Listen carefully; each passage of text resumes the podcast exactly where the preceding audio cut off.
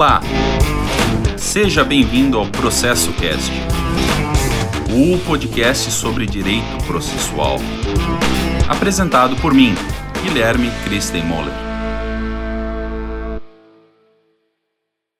Olá, bem-vindos ao Processo Cast. Nesta semana vamos conversar sobre as partes do processo e a capacidade processual. Vamos do princípio. Quando falamos sobre as partes do processo, devemos cuidar para não confundir com os sujeitos do processo. Parece um apontamento tolo, inclusive a própria doutrina processual não dá muita ênfase para isso, no entanto, a dimensão do primeiro é muito inferior em relação ao segundo. Neste particular, eu gosto de utilizar dos apontamentos do professor José Miguel Garcia Medina em seu curso de Direito Processual Civil Moderno. Abre aspas. Em tópico dedicado aos sujeitos do processo, refere-se à lei processual, de modo geral e sem apresentar distinção clara, a todos aqueles que, de algum modo, participam do processo encontram-se colocadas, lado a lado, disposições referentes às partes e aos seus respectivos advogados, a terceiros, ao juiz e seus auxiliares e também ao Ministério Público, à Advocacia Pública e à Defensoria Pública. Fecha aspas. A ideia de sujeitos do processo expressa uma dimensão dos agentes envolvidos no processo mais ampla do que a de partes do processo. Vejam a própria estruturação e divisão do Código de Processo Civil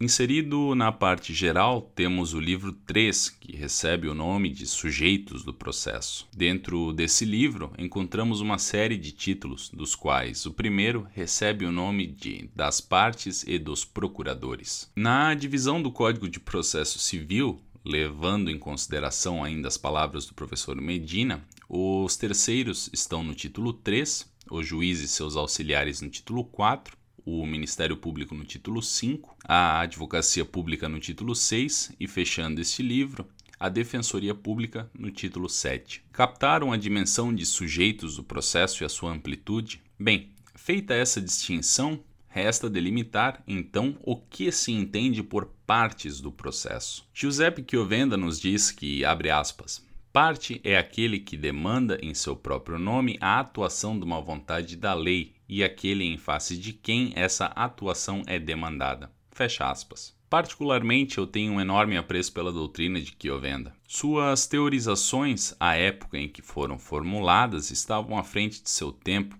Entre mentes, gosto de lembrar que, especialmente em um viés hermenêutico, é quase que impossível obter um conceito atemporal, ou seja, desprovido de qualquer possível ressignificação. Isso significa que o conceito apresentado não nos serve? Pelo contrário, ele é fundamental como um ponto de partida para a compreensão da temática. A genealogia da ideia de parte, ou seja, um participante do processo, remete-nos a Búlgaro. Iudicium est actum trium personarium, Iudicis actoris et rei. Essa expressão que provém do século XII, a qual é revisitada e embasa alguns dos pensamentos de, entre outros, Adolf Wahr e Oscar von Billow, ainda hoje é presente quando trabalhamos o assunto da formação da relação jurídica. Fala-se, portanto, que a relação jurídica é estabelecida a partir da participação do juiz, representando o Estado, do autor e do réu. Aqui uma advertência. Ocasionalmente, algumas doutrinas processuais gostam de estabelecer uma relação trilateral entre esses partícipes, ou seja, existiria uma relação entre autor e juiz, juiz e réu e réu e autor. Com o máximo respeito aos que são adeptos desse viés, eu não concordo e explico meu ponto de vista.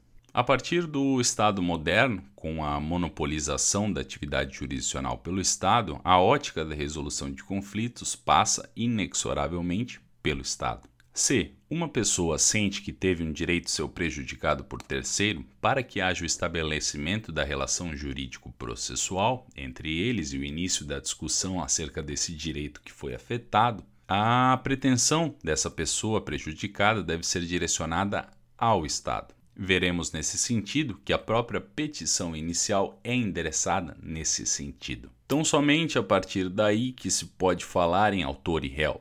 E justamente por isso que se fala que uma ação é movida em face de alguém e nunca contra alguém. Por mais paradoxal que possa ser aos que não concordam com o que eu direi, ao meu ver, após a construção no campo da monopolização da jurisdição pelo Estado moderno, inexiste uma outra configuração para a relação jurídico-processual do que a bilateral: autor e juiz, juiz e réu. Partes do processo, então, autor e réu. Utilizando de um fragmento do curso de Direito Processual Civil, volume 1, do professor Humberto Teodoro Júnior, podemos afirmar que a, entre aspas, parte que, abre aspas, invoca a tutela jurídica do Estado e toma a posição ativa de instaurar a relação processual recebe a denominação de autor. A que fica na posição passiva e se sujeita à relação processual instaurada pelo autor chama-se réu. Fecha aspas. O uso de aspas na palavra parte se dá por uma constatação muito importante. Apenas poderei utilizar esse termo com a formação da relação jurídico-processual. O autor poderá ser chamado assim após a propositura da petição inicial, e o réu, por mais que com o tempo a prática jurídica tenha começado a utilizar esse termo antes mesmo da citação válida, não posso ignorar que, na teoria, é apenas com isso no caso a citação válida, que eu convoco uma pessoa para compor essa relação jurídico-processual promovida pelo autor, tornando litigiosa a coisa. Vide nesse sentido o artigo 240 do CPC. Delimitada a concepção de parte, avançamos para a capacidade processual. No artigo 70 do CPC encontramos a seguinte menção: abre aspas.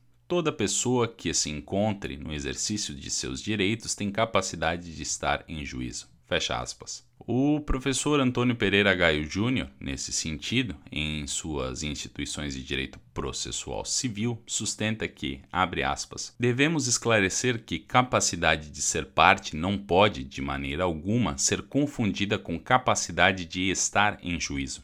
Fecha aspas. Esse apontamento é fundamental, especialmente porque, enquanto a primeira, a capacidade de ser parte, está relacionada com a aptidão para contrair obrigações e adquirir direitos na vida civil, a segunda, a capacidade de estar em juízo, está relacionada, por sua vez, com a aptidão para exercer por si os atos da vida civil. Vejam, a capacidade de estar em juízo constitui um pressuposto processual, de modo que a sua inocorrência não permite que a relação jurídico-processual seja considerada válida. Neste particular, o próprio artigo 76 do Código de Processo Civil determina que, uma vez verificada a incapacidade processual ou alguma irregularidade da representação da parte, haverá a suspensão desse processo a fim de que a situação seja sanada. Muito bem. Por exemplo, conforme redação do artigo 5 do Código Civil, a maioridade habilita a pessoa à prática de todos os atos da vida civil.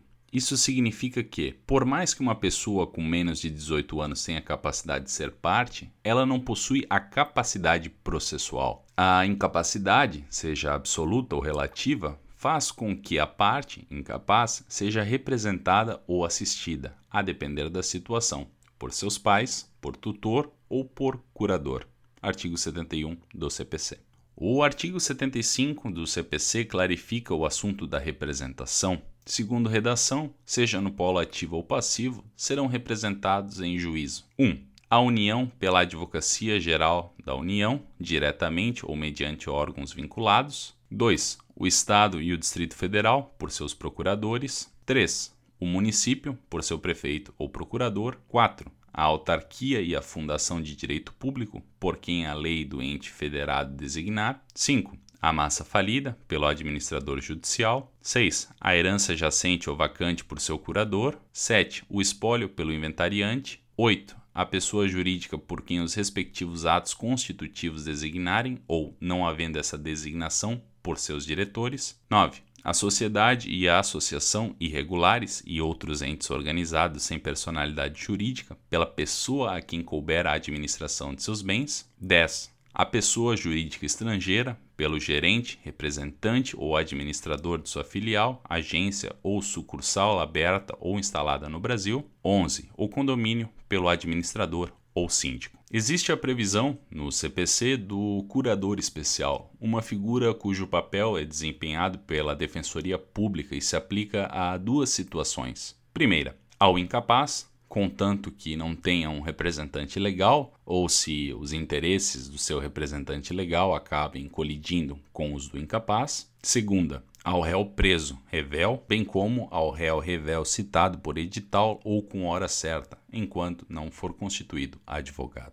Sobre essa noção de réu revel, não se preocupem, falaremos em breve sobre a citação. Agora, sobre a capacidade processual, existe um outro assunto muito peculiar sobre a necessidade de consentimento do cônjuge para a proposição de ação que verse sobre direito real imobiliário. Consentimento que pode ser suprido judicialmente quando negado por um dos cônjuges sem justo motivo ou quando lhe seja impossível concedê-lo. Nessa situação, a ressalva está para as situações em que os cônjuges se encontrem casados sob o regime de separação absoluta de bens. Caros, é isso. Os pontos que envolvem a temática desse episódio que foram suprimidos, particularmente, acredito que não necessitam de uma explicação pormenorizada. Afinal, a leitura atenta, especialmente dos artigos 70 a 76 do Código de Processo Civil, por si é suficiente. Este é o Processo Cast. Vocês não têm noção da saudade que eu estava de preparar e gravar o Processo Cast. Como eu expliquei no meu perfil do Instagram, tive que dar uma parada na produção do, dos novos episódios por conta de uma série de situações peculiares que exigiam a minha atenção.